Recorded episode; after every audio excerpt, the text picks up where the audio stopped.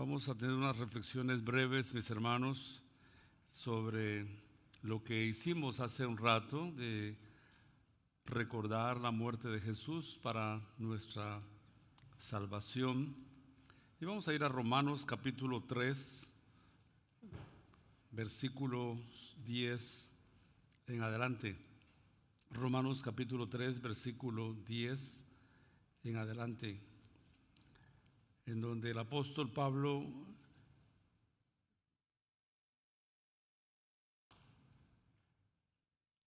presenta un cuadro triste y desolador acerca del ser humano. El apóstol Pablo dice, y es una verdad, como está escrito, no hay justo ni aún uno no hay quien entienda, no hay quien busque a Dios. Todos se desviaron, a se hicieron inútiles. No hay quien haga lo bueno, no hay ni siquiera uno.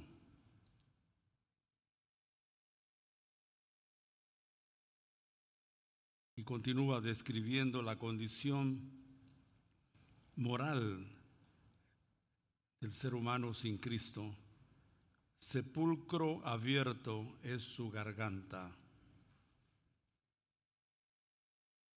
Con su lengua engañan. Veneno de áspides, o sea, de serpientes venenosas. Veneno de áspides hay debajo de sus labios. Su boca está llena de maldición y de amargura sus pies se apresuran para derramar sangre. Quebranto y desventura hay en sus caminos y no conocieron camino de paz. No hay temor de Dios delante de sus ojos. Este es el cuadro de una persona, de una sociedad sin Cristo. Desde el tiempo del apóstol Pablo y mucho antes. Pero el apóstol Pablo en su carta a los romanos presenta un cuadro desolador de lo que es el ser humano sin, sin Cristo. Después, en sus capítulos siguientes, el apóstol va a presentarnos la solución. La solución en la muerte de Cristo a favor de estas personas que menciona el capítulo 3, versículo 10 al 18. Dice el versículo 21, pero ahora, aparte de la ley, se ha manifestado la justicia de Dios testificada por la ley y los profetas, la justicia de Dios por medio de la fe en Jesucristo la justicia de Dios por medio de la fe en Jesucristo para todos los que creen en Él. Note que en el cuadro anterior no había nadie que buscara a Dios, no había ni uno solo. Todos se desviaron, todos se apartaron del Señor. No hay quien entienda, no hay quien busque a Dios, es lo que el apóstol acaba de decir. Pero ahora la oferta de salvación es para todos estos que quieren recibir el perdón de sus pecados en Cristo Jesús. Y dice el apóstol allí que esto es ofrecido a todos los que creen en Él. A mí me da esto, mis hermanos, un gran alivio en mi corazón cuando no dice para todos los que se esfuerzan, para todos los que hacen el sacrificio para todos los que, los que hacen caminatas o van de rodillas, sangrando sus rodillas, dirigidos hacia un lugar religioso de adoración, buscando despertar la, la compasión de un ídolo. No, el pasaje dice claramente que este regalo de la justicia de Dios es por medio de la fe en Jesucristo para todos los que creen en Él. Y el versículo 23 enfatiza esto y dice, por cuanto todos pecaron. Así que la oferta es para todos. La oferta se abre para todos. Por cuanto todos pecaron, todos tienen acceso a ser perdonados por la fe en Jesucristo. El versículo 24 continúa diciendo, siendo justificados gratuitamente por su gracia, gratuitamente por su gracia. Ahí pareciera como una duplicación del término, pero es un doble énfasis que el apóstol pone para sobreenfatizar que el regalo de Dios es gratuito. Pareciera una, una duplicación del término, si algo es un regalo es gratuito, pero aquí el pasaje lo sobreenfatiza diciendo, siendo justificados gratuitamente por su gracia, mediante la redención que es en Cristo Jesús. Yo puedo asegurarles, mis hermanos, que esto ha sido una realidad en mi vida. Es cierto, yo no tengo un pasado de antecedentes criminales, un pasado de drogas, un pasado inmoral que me avergüence en el sentido de, de que de dónde me rescató el Señor. Pero el Señor me rescató de mi pecado porque yo sin pecar era pecador, porque la persona sin Cristo no es pecador porque peca, sino que peca porque es pecador. Y el Señor extendió su mano de misericordia y me salvó. Usted va a pensar, ¿entre qué pecados te perdonó el Señor, hermano César? del pecado, hermanos. Estaba muerto en delitos y pecados. A mis 12 añitos, cuando acepté a Cristo Jesús como mi Salvador, estaba muerto en delitos y pecados. Estaba como los muertos aquí en los Estados Unidos, que los maquillan y los acercan, en, alguna forma los acercan como si tuvieran vida. Pero cuando se acerca se da cuenta que no, que están muertos. En mis años, cuando yo crecí de, niñez y juventud, en mi pueblo por lo menos los muertos así como se morían, así los ponían y no les ponían maquillaje. Así, con la, expresión de muerte que tenían. Y yo todavía tengo varias escenas porque mi hermana era enfermera en, un hospital y había turnos que salía a las 10 de la noche y como su hermano, mi mamá me decía, ve a, acompañar a tu hermana. Y yo me iba media hora antes y me metía al hospital porque era amigo de, del portero del hospital. Y cuando llegaba al la estación donde mi hermana trabajaba como enfermera, ella me, dijo una vez, varias veces, pero una de esas veces me dice, acompáñame porque se me murieron dos en el pabellón que atendía y necesito llevarlos al, al anfiteatro. Y como yo siempre he tenido los pantalones bien puestos, he sido valiente. Los pantalones me tiemblan, pero las piernas están firmes. Entonces le, dije, sí, yo voy y te acompaño. Y digo, llévate uno tú. Y le contaba precisamente ayer a, mi esposa Yuli cómo ella iba adelante con uno y yo iba atrás con otro. Y, los pisos de esos hospitales allá en aquellos tiempos, los pisos todos desajustados, la camilla del difunto iba temblando y entonces la, la, la sábana que lo cubría iba bajando hasta que me miraba bien feo. Y entonces, así como se fue, así lo dejaban, no lo maquillaban para nada. Y luego llegamos al anfiteatro, que estaba en el extremo del hospital, y la bombilla principal se había quemado. y solo tenía una bombilla así de esas de antes, ojalá LED, pero era una bombilla de esas amarillas. ¿Algunos de ustedes conocen esas bombillas?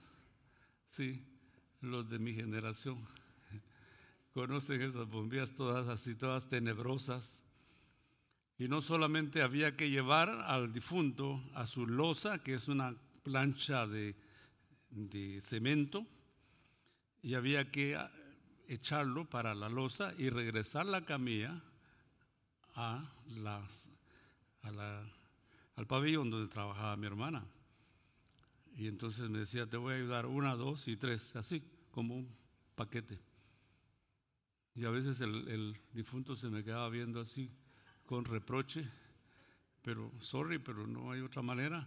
Yo tenía 14, 15 años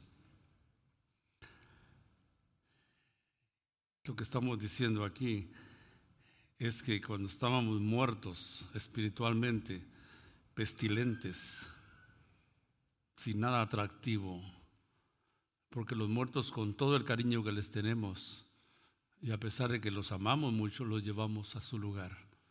No los dejamos en la sala de la casa, no los dejamos, a menos que estemos trastornados, los dejamos en la casa, pero ellos tienen su lugar y los llevamos allá. Así es lo que nuestra sociedad ha establecido.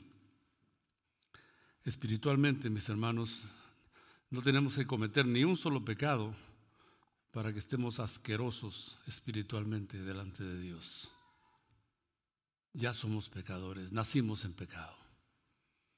Pero dice el pasaje aquí que la gracia de Dios nos alcanzó mediante la redención que es en Cristo Jesús.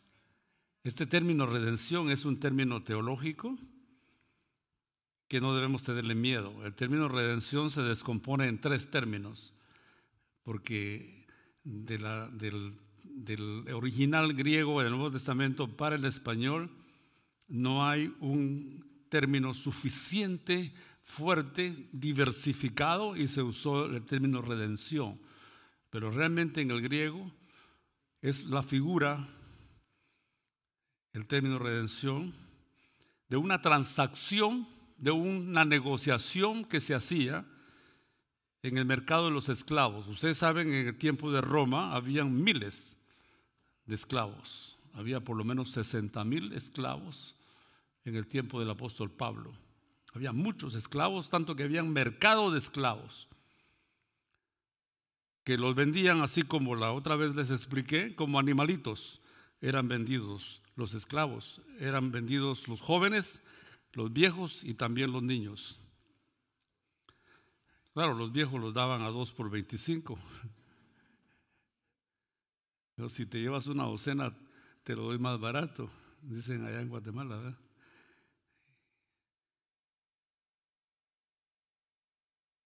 Pero ahí estaban, ahí estábamos en el mercado de esclavos. Y la persona cuando quería un esclavo iba al mercado y de acuerdo a lo que quería escogía, este me llevó, porque este está más fuerte, este va a hacer la tarea bien que yo tengo para él o para ella. ¿Cuánto vale? Pues vamos a decir, ¿vale 200 dólares? No, 150 te doy. Va. Ni tú ni yo, 175. ¿Es familiar esto? Parece como que estuviéramos en otros países, ¿verdad? En el, negocio, en el negocio. Ok, llévatelo. Y abra la boca, le chequeaba si tenía sus dientes completos, le chequeaban todo, si no tenía infecciones, enfermedades de la piel, etc. Y bueno, ya, vámonos. Y se lo llevaban de una esclavitud a otra esclavitud. Pero cuando Cristo vino, eh, mis hermanos, a comprarnos con su sangre, oh, ocurrió algo maravilloso. El término redención tiene tres términos. Comprar, sacar, soltar. Comprar, sacar del mercado y soltar. Esa es redención. Cristo vino y nos compró. ¿Qué precio pagó? Su sangre, su vida, Y luego nos sacó del mercado de esclavos. No más, ya eres libre. Y ahora en la puerta del mercado dice, nos quita las cadenas y dice, eres libre. Pero nosotros, por agradecimiento, damos la vuelta y ¿qué hacemos? Y seguimos a Jesús. ¿Están aquí? Y seguimos a Jesús. Y amamos a Jesús. Y le servimos a Jesús. Y obedecemos a Jesús. ¿Por qué? Porque Él es nuestro Salvador. Él es el que nos compró por su sangre. Y nos sacó de esa esclavitud en que estábamos espiritualmente. Y por eso no es, no es explicable o, justificable que un creyente que ha sido redimido por la sangre de Cristo y liberado del pecado continúe atado al pecado otra vez. No tiene sentido. Hemos sido comprados por la sangre de Cristo para ser libres del dominio del pecado. Ningún pecado debe enseñorearse de nosotros, sea pecado de la mente, pecado de, los labios, pecado del corazón. ¿Tantos pecados, pastor? Sí, por supuesto. He dicho que a veces no olemos a droga, no olemos a marihuana, no olemos a licor, a cigarro, pero olemos a chisme, a murmuración, a envidia, a celos a contiendas. Y eso es tan pecaminoso como lo son los otros. Delante de Dios no hay, no hay pecado en grados que este es número uno, número dos, número tres. La diferencia está en las consecuencias, pero pecado es pecado delante de Dios. Y Cristo murió para que seamos libres y para que vivamos la libertad que Él nos ha dado. Por eso Él dijo en Juan 10:10, 10, yo he venido para que tengan vida y para que la tengan en abundancia. No hay razón para estar esclavizados, mis hermanos, al pecado. No hay razón para ocultarnos, escondernos para cometer nuestros pecados. Podemos ocultarnos a los ojos de, las personas. Podemos ocultarnos a los ojos de nuestra esposa, de nuestros padres, de nuestro esposo, de los hermanos.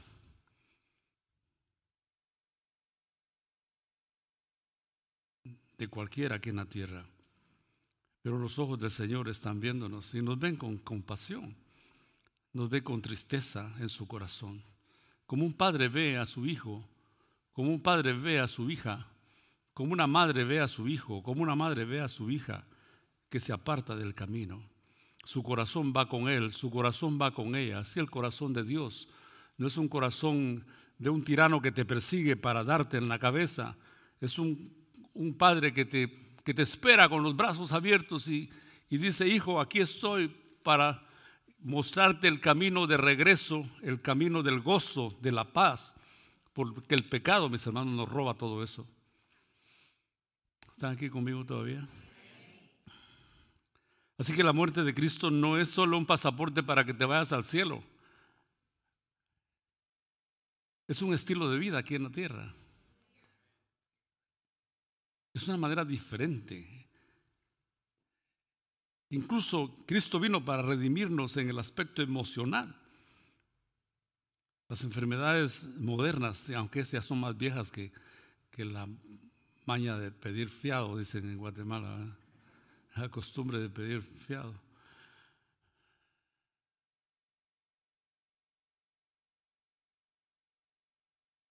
Pecados que que en realidad eh, le roban el gozo, la paz al cristiano.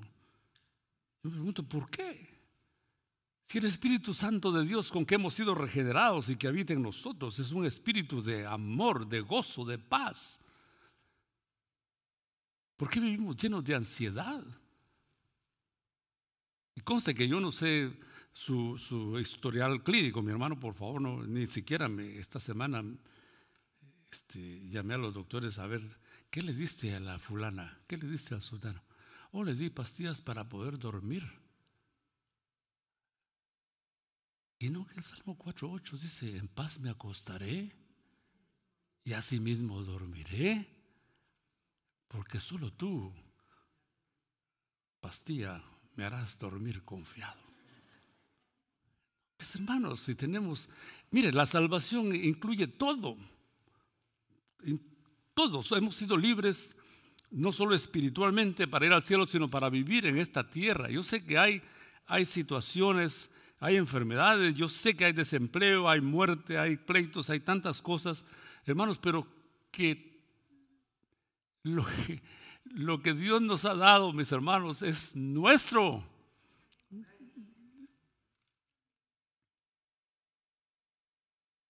Y algunos le echan la culpa a todo, menos a ellos mismos. Como este hermanito que en vísperas de Navidad, 24 por la tarde, yo iba muy contento, ya listo para, para irme a cambiar y darme un baño, ir a la iglesia, adorar y todo, cuando vi, vi alguien que parecía como que lo conocía y a medida que se fue acercando y se fue acercando y moviéndose por todas partes, y cuando se quedó, se quedó parado hacia, escasamente logró mantener el equilibrio. Dice, mire, pastor, lo que el diablo me ha hecho.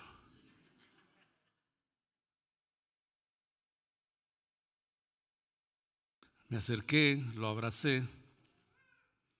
Yo tenía en ese tiempo 26 añitos. Lo abracé y lloré con él. Lloré con él y lo acompañé en su ruta de restauración otra vez. Y llegó a ser un hombre sólido en su fe. Porque el Evangelio es eso, es restauración. No es te caes, te levantas, es te caes y Dios te levanta. ¿Me están siguiendo? El justo cae siete veces y siete veces Dios lo levanta y lo limpia. Dice, vete, y no peques más. Es hermoso ser cristiano. Es hermoso ser cristiano. Estas enfermedades que yo les menciono son las enfermedades esas que, que los médicos han incursionado en el campo de la psicología y se meten a prescribir. Ten cuidado con eso. Ten cuidado. Cuando te receten otra cosa así para calmarte, para, para llámame. Yo, sé un poquito de, de esas cosas, porque en realidad este, sales de una para caer en otra. Sales de allá y te haces adicto a esto. Si no es la pastilla, no puedes dormir. Yo miro con, con, respeto y con cariño a las personas que están atrapadas, pero en eso, pero les tengo buenas noticias. El Espíritu Santo de Dios excede, excede cualquier situación emocional cualquier predisposición, predisposición genética que tengas en tu, en tu vida. El Espíritu de Dios es poderoso. Si levantó a Jesús de los muertos, ¿por qué no te va a sacar de eso, de ese hoyo, y ponerte en un lugar espacioso para que puedas alabar libremente el nombre del Señor? Así que la muerte de Cristo, mis hermanos, tiene tantas dimensiones, tantas diversificaciones que podríamos pasar aquí mucho tiempo, pero basta lo que hemos dicho para recordarles que apenas estamos disfrutando un poquito de lo que es el paquete enorme que Dios tiene para nosotros. Somos salvos en Cristo. Hemos sido perdonados en Cristo y el regalo que Él nos da es un regalo que debe ser disfrutado. Oh, sí, yo hermano, cuando ya me muera, yo me voy a descansar. No, descansa aquí, descansa aquí. Por supuesto que se puede. Right? Miro a mi esposa porque es la testigo más cercana a mí. Es mi sombra. No me abandona. Es tu sombra, tu mano derecha. El sol no te fatigará de día ni la luna de noche. Fíjate qué bíblico estoy ahora. Pues no, no puedo mentirles porque ella me conoce. Tres años y dos meses. Han sido como tres minutos, dice ella. También me he portado, ¿eh? Pero tres minutos bajo el agua, por supuesto. Y aquí tenemos hermanos también, hermanas que disfrutan su vida cristiana. Vean, vean, inspírese, así como Pablo dijo, imítenme a mí mientras yo imito a Cristo. No tenemos que ir al cielo para empezar a disfrutar un poquito de lo que va a haber allá. Aquí podemos disfrutar. Aquí podemos disfrutar.